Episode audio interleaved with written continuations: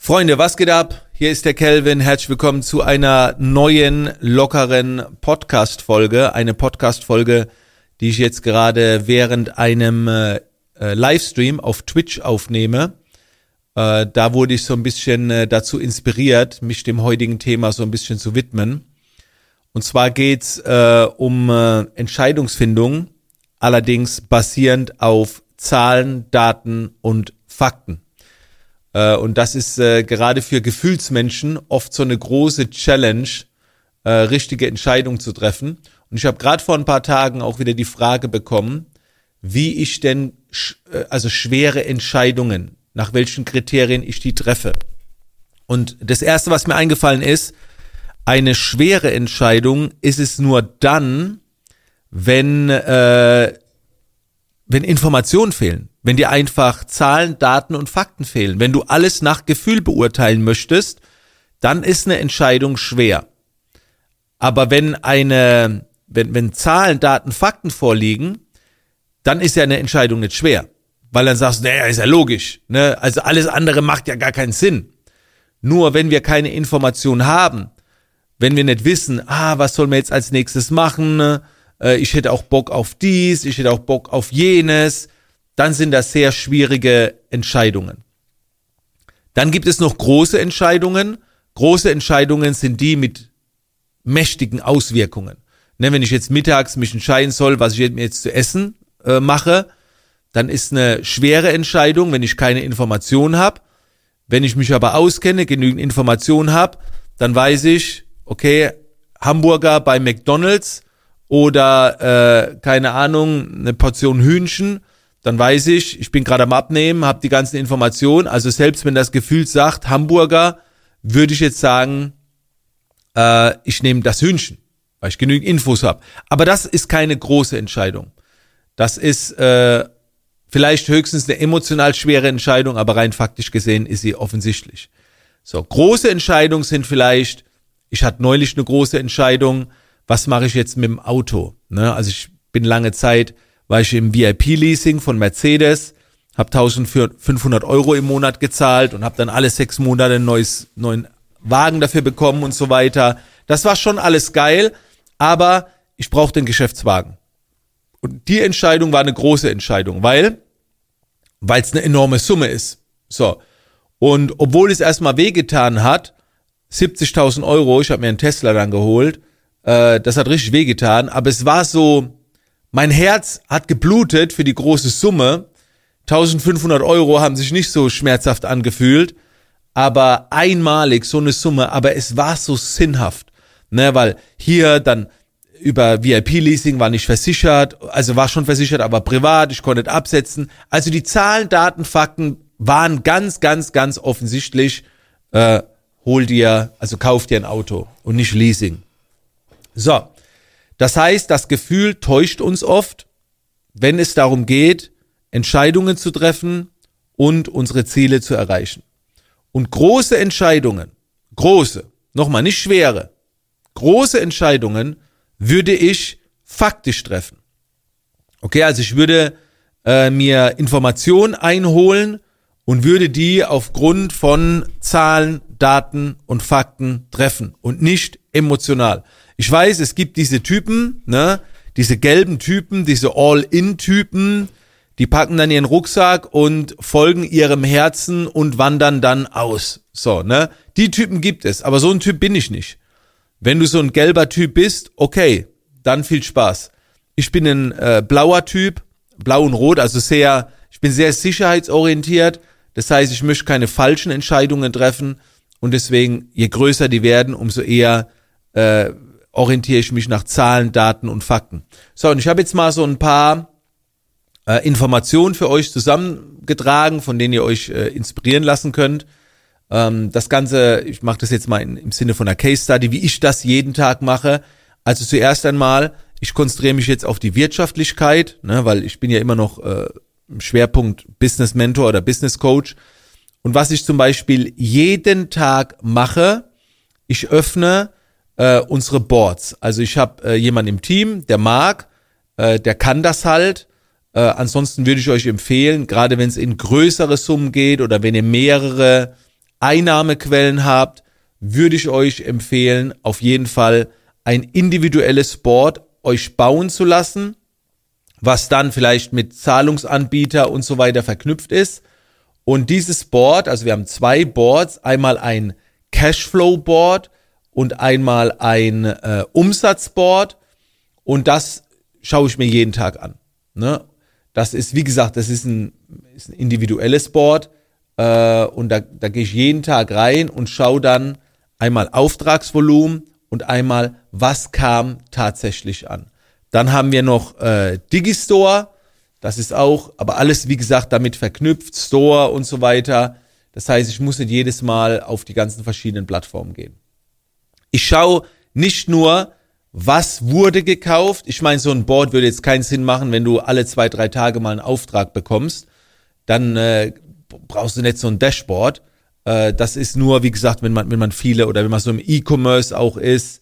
Ähm, genau. Dann schaue ich auch, wer waren äh, diese Kunden, die mehr investiert haben. Da google ich dann auch gerne mal danach. Äh, dann interessiert mich sehr, ob, ob Ratenzahlung gewählt wurde, Einmalzahlung. Das heißt, ich trage diese Information zusammen und aus den Fakten wird ein Gefühl. Ne? Ich wiederhole es nochmal. Aus Fakten wird langfristig ein geiles Gefühl. Wir haben zum Beispiel jetzt gerade eine Aktion, Performance Bootcamp Academy bieten wir 2000 Euro günstiger an und ich habe dann vorher sehr gut schätzen können, wie viele zuschlagen werden. Ich habe gesagt, ich denke mal so 10 bis 15 Leute werden zuschlagen. Zum heutigen Zeitpunkt sind es glaube ich 12 oder 13, die Aktion geht noch ein paar Tage, vielleicht werden es auch 17 oder 18. Aber ich denke nicht, es schlagen 10 bis 15 zu, am Ende kaufen zwei Leute. Und ich denke auch nicht, es schlagen 10 bis 15 Leute zu und am Ende kaufen 40. Wäre zwar eine schöne Überraschung gew gewesen, aber das würde auch bedeuten, ich kenne mich überhaupt nicht aus. Ich kann dir genau sagen, wenn wir ein, ein Online-Event machen auf Twitch, wie viele Leute ungefähr zuschauen. Beim letzten habe ich gesagt, um die 200. Es waren dann 300. Okay, war wieder positiv überrascht, lag ich ein bisschen daneben, denke ich auch so, Mist, äh, geht noch besser aber aus den Zahlen, Daten, Fakten, auch meine Livestreams werte ich danach aus. Wie viele haben da den Kanal abonniert, wie, haben wie viele haben gefolgt und so weiter. Also ich gehe richtig tief rein, weil aus diesen Zahlen, Daten und Fakten wird langfristig ein Gefühl. Auf Social Media wertest du aus, also ich mache das, welche Postings haben funktioniert. Ne, also funktioniert im Bezug auf Interaktion. Bei welchen Art von Postings wurde viel kommentiert? Bei welchen, welche Postings wurden oft abgespeichert? Das sind ja meistens Postings mit so Zitaten drauf oder wie auch immer. Bei welchen Postings kamen dann Anfragen? Warum haben manche Postings nicht so gut funktioniert? Was war da anders? Ne, ich habe eben gerade vor dieser Podcastaufnahme ein YouTube-Video aufgenommen zum Thema Schlaf. Viele können nachts nicht gut schlafen. Ja, aber was ist rein faktisch passiert, warum du nicht schlafen kannst? Also vergleiche einen Tag, wo du einen guten Schlaf hattest, mit einem Tag, wo du einen schlechten Schlaf hattest. Was war an diesem Tag anders? Man nennt das KPIs. Ne? Also äh, das sind Kennzahlen, wertvolle Kennzahlen, die wichtig sind. Und das ist der Treibstoff für dein Business. Und du musst herausfinden, welche Zahlen sind für dich wichtig. Ich frage jetzt mal in den Chat, weil wie gesagt, ich nehme die Podcast-Folge nebenbei auf, äh, auf äh, bin noch live auf Twitch. Schreib mal bitte eine Eins in den Chat für alle, die eine Website haben, wo ihre Dienstleistung drauf vermarktet wird. Also wer von euch hat eine Website, wo die Dienstleistung vermarktet wird? Und es werden wahrscheinlich ganz viele, genau, jetzt kommen die ganzen Einser im Chat. So. Und jetzt schreib bitte gerne im Anschluss, äh, eine 2 in den Chat, wenn ihr alle Zahlen kennt eurer Website. Das heißt, Zugriffszahlen, tägliche Zugriffszahlen, wie viele Anfragen kommen über die Website, trackt ihr das alles ganz genau. Viele würden jetzt schon sagen, ja, bei den, bei den Besucher auf der Website, da muss ich jetzt mal nachschauen. Ne, das, wenn das eine Kennzahl ist, dann musst du das wissen. Und wie viele Anfragen generiert die Website? Das kannst du nur tracken, wenn du eine spezielle Telefonnummer da drauf hast oder eine spezielle E-Mail, die du sonst nirgendwo nutzt. Und dann musst du einfach wissen, okay, die Website hat im Monat, keine Ahnung, 100 Besucher, zwei Anfragen generiert die Website und mit denen von den zwei Anfragen oder jede dritte Anfrage ist quasi ein Verkauf. So. Und das sind dann wertvolle Zahlen. So, also Anzahl Besucher, Anfragen und Verkäufe. Vielleicht hast du auch einen Podcast. Ne? Wie viele Hörer hat der Podcast? Wie viele melden sich bei einem Handlungsaufruf beim Podcast, wenn du am Ende irgendwie einen Link erwähnst und so weiter? Wie viele Telefonate benötigst du? Wie viele Kundengespräche benötigst du, um äh, jemand dann äh, zu überzeugen, dass die Person bei dir investiert? Das sind alles äh, wichtige Dinge und Leute, ich habe sehr viele Coaching-Teilnehmer und das ist oft so ein Manko, dass, dass sie ihre Zahlen nicht kennen. Jeden Morgen nochmal check ich meine Zahlen. Jeden Morgen öffne ich auch die Sparkassen-App und schau auf den Kontostand. So, keine böse Überraschungen. Ne? Also was ist passiert? Alles klar. Da ist was weggegangen, okay da wieder, okay, ich sehe gerade, da wurden was überwiesen, okay, ich check es gerade nebenbei, ne? Und diese Zahlen, Daten, Fakten geben mir dann das Gefühl. Vielleicht noch mal so in einer, in so drei Schritten. Also, das erste, der erste Schritt ist, finde drei bis vier Faktoren heraus, die bei dir für Umsatz sorgen. Also, woran ist der Umsatz verknüpft? Ne? Also angenommen, du wirst jetzt für irgendwas gebucht und ja jemand kauft etwas, dann musst du erstmal herausfinden, wo hat die Person von dir erfahren, was hat sie überzeugt. Auch das ist vielleicht Arbeit, das mal herauszufinden, um dann festzustellen, was funktioniert. Und ich würde dir empfehlen, dass du mindestens drei bis vier, mindestens drei bis vier deutliche Faktoren herausfindest, wo du sagst, diese sind mit Umsatz verknüpft. Ne, vielleicht nicht gleich im ersten Schritt, aber da steckt Umsatz mit drin. Der zweite Schritt ist, erstelle ein System, wie du diese drei bis vier Faktoren tracken kannst. Vielleicht brauchst du dafür eine App. Diese Apps bringst du dir vielleicht dann auf den Startbildschirm deines Handys.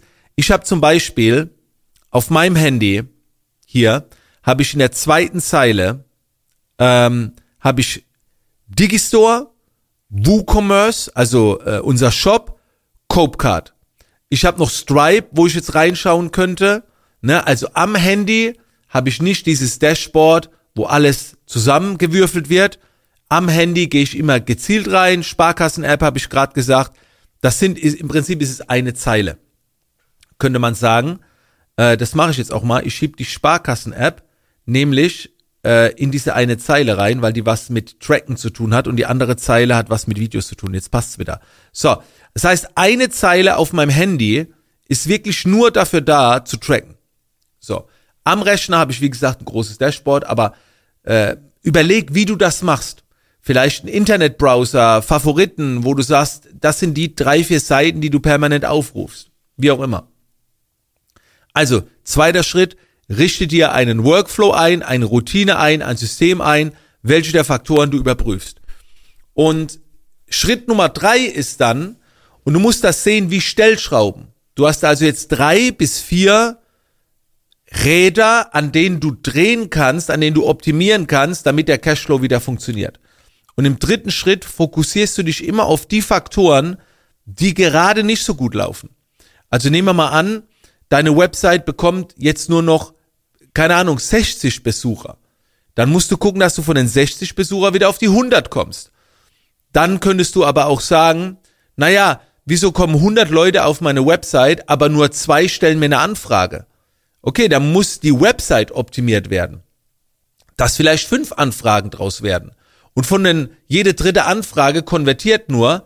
Also was musst du optimieren, damit jede zweite Anfrage konvertiert? Und wie gesagt, durch Messen, Tracken und Auswerten findest du zum Beispiel heraus, dass Website vielleicht das falsche Medium ist. Das ist übrigens bei vielen meiner Coaching-Teilnehmer. Ich frage die dann immer, äh, mal, du hast doch eine Website und investierst da auch Zeit rein, ne? Und so, ja, ja, na klar. Und ich sehe, dass die halt zum Beispiel kein Social Media machen. Und dann frage ich immer, wie viele Leute erreichst du im Monat über die Website? Und die sagen dann, ja, keine Ahnung, 100 Leute. Dann frage ich, wie viele Leute erreichst du mit einer Story über Social Media? Ja, so nicht viel, 30, 40. Dann sage ich, guck mal, du erreichst jeden Tag mit einer Story 40 Leute, aber nur im Monat 100 auf deiner Website. Du hast schon die Hälfte mit nur einer Story erreichst du schon. Und die erreichst du ja viel geiler über Video, über Stimme und so weiter. Warum konzentrierst du dich auf deine Website? Warum konzentrierst du dich nicht auf Social Media? Überleg mal, du kannst aus 40 400 machen. Das einfach jeden Tag viermal so viel mit einer Story wie im ganzen Monat über eine Website. So. Und wenn man die Fakten mal vergleicht, plötzlich merke ich, wie viele sagen, ey, du hast recht. Und ich mache da hier mit einer Website rum und setz alles auf die Website. Das ist ja viel krasser mit Social Media. Das ist ja viel lukrativer. Auch wenn es darum geht, hier äh, Printmedien und so weiter, was günstiger ist. Ähm, ja, ihr müsst es quasi herausfinden, was, äh, was für euch sehr gut funktioniert, was eure Kennzahlen sind. Und dann werdet ihr merken, dass das Gefühl meistens einen Impuls und ein Verlangen bringt, aber deine Zahlen sagen dir eigentlich, was zu tun ist. Also nochmal, dein Gefühl liefert meistens einen Impuls und dieser Impuls ist schön, der, der fühlt sich richtig an, das ist dein Herz, aber deine Zahlen sagen dir dann letztendlich, ob du auf dein Gefühl hören darfst ähm, und was zu tun ist. Und äh, kennst du ja, die meisten Kaufentscheidungen trifft man ja erstmal emotional und begründet dann rational, bevor man dann den Betrag überweist oder äh, das Produkt in den Warenkorb legt oder wie auch immer. Genau, so tickt der Mensch. Also, äh, die Podcast-Folge soll ich einfach nur inspiriert haben. Ähm, schau jetzt einfach, was du davon übernehmen möchtest, was du davon übernehmen willst. Und äh, bleib auf jeden Fall dran. Freue dich auf die nächste Podcast-Folge. Danke, dass du mit am Start warst. Und ich würde sagen, bis zum nächsten Mal.